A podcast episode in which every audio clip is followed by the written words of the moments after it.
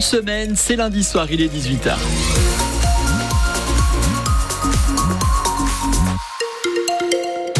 Anaïgode, bonsoir. Bonsoir, et il fait frais, il fait froid même. Oui, moins 1, moins 2 degrés en ce moment sur le département de la Moselle. Alors si vous avez froid en ce moment, euh, je ne sais pas comment On vous mal dire.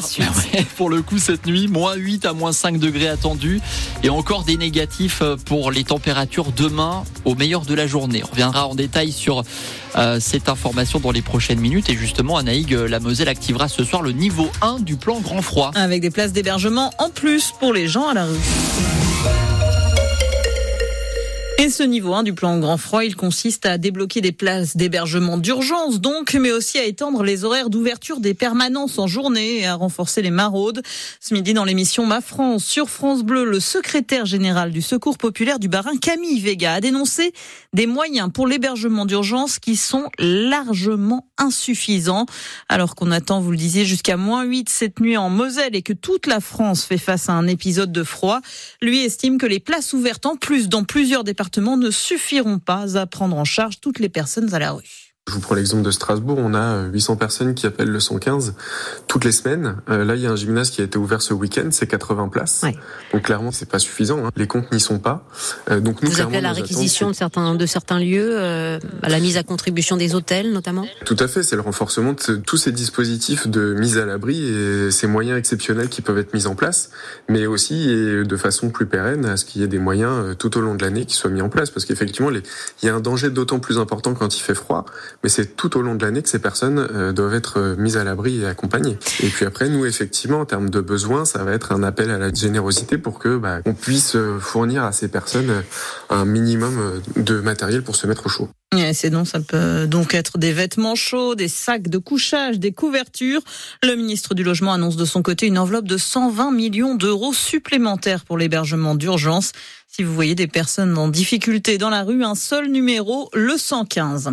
Le froid qui s'abat sur la France n'inquiète pas la ministre de la Transition énergétique. Autrement dit, elle ne brandit pas la menace de pénurie d'énergie comme l'année dernière. Souvenez-vous, Agnès Pannier-Runacher explique cette fois que nous avons beaucoup d'électricité, que nous en exportons même. Chez nous, en Moselle, c'est la question de l'éventuel redémarrage de la centrale à charbon Émile Huchet de Saint-Avold qui se pose chaque hiver. Mais la ministre promet, nous devrions, dit-elle, avoir un recours extraordinairement limité au charbon cette année. Elisabeth Borne à l'Elysée tout à l'heure pour un entretien avec Emmanuel Macron, alors qu'un remaniement se fait attendre. Le ministre de l'Éducation, Gabriel Attal, paraît le mieux placé pour lui succéder, selon des sources proches de l'exécutif. Quel avenir pour le SMITU? Le syndicat mixte qui gère le réseau de bus Citeline dans le Nord-Mosellan a présenté ses nouvelles orientations ce matin alors que ce réseau est toujours en grande difficulté, pénalisé par le manque de conducteurs et la perte continue d'abonnés. Premier changement, eh bien à partir de septembre, les bus seront géolocalisés pour voir ceux qui circulent et pour se rendre compte des retards qui existent. Une grande enquête va également être menée à partir de la fin du mois pour connaître les besoins des usagers. Pour le maire de Terreville, Olivier Postal, membre du comité syndical du SMITU, l'idée c'est de mettre tous les problèmes sur la table. Il n'y aura pas de tabou lors de ces réunions publiques, promet-il. On se dit tout, on se parle, on met, on met les problèmes sur la table, et ensuite, en fonction de l'enveloppe budgétaire, on hiérarchise euh, les difficultés et on essaie d'apporter des, des réponses euh, qui soient euh, convenables pour que le service s'améliore. Maintenant, on n'est pas des magiciens, on sait très bien que euh, les difficultés sont énormes et on va pas régler tous les problèmes comme ça d'un coup de baguette magique parce que coucou, nous voilà. La chose, c'est vraiment d'être en concertation avec l'ensemble des usagers pour bien comprendre les difficultés, pour essayer d'apporter des réponses qui soient le plus proches des attentes des gens, parce qu'on est un service public, c'est-à-dire transporter des gens d'un point A à un point B d'une manière la plus fiable possible, c'est-à-dire on part à une heure précise, on arrive à une heure précise et, euh, et on répond déjà à cette attente-là. À l'heure actuelle, on n'en est pas là. Ça va pas se faire d'un claquement de doigts, ça va prendre du temps. Le but, c'est d'améliorer vraiment le système euh, dans les mois qui viennent. Et le SMITU a annoncé aussi que les deux nouveaux ponts franchissant la Moselle à Thionville, réalisés dans le cadre du Citizen, devraient être terminés en septembre prochain, en attendant l'arrivée du bus à haut niveau de service. Ces deux ouvrages pourraient être utilisés euh, rapidement par certains bus du réseau, du réseau Citeline. Des tracteurs ont envahi toutes les villes d'Allemagne aujourd'hui à l'appel de l'Union des agriculteurs, la DBV.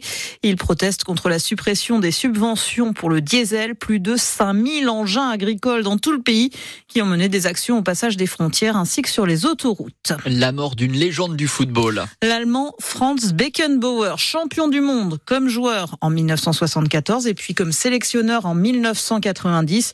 Dans le journal de 19h, on retrouvera le portrait de cet ancien capitaine de la sélection ouest-allemande dans les années 70, sélectionneur de la Mannschaft de 1984 à 1990 et également ancien dirigeant du Bayern Munich. Franz Beckenbauer s'était retiré de la vie publique ces dernières années en raison de problèmes de santé. Il avait 78 ans. Hugo Humbert n'est plus le numéro un français au dernier classement ATP. Le tennisman messin est devancé par son compatriote euh, Adrien Manarino. Hugo Humbert qui sort donc du top 20 mondial. Il est désormais 21e après son forfait au tournoi de Brisbane. Dans une semaine, il participera à Melbourne à l'Open d'Australie.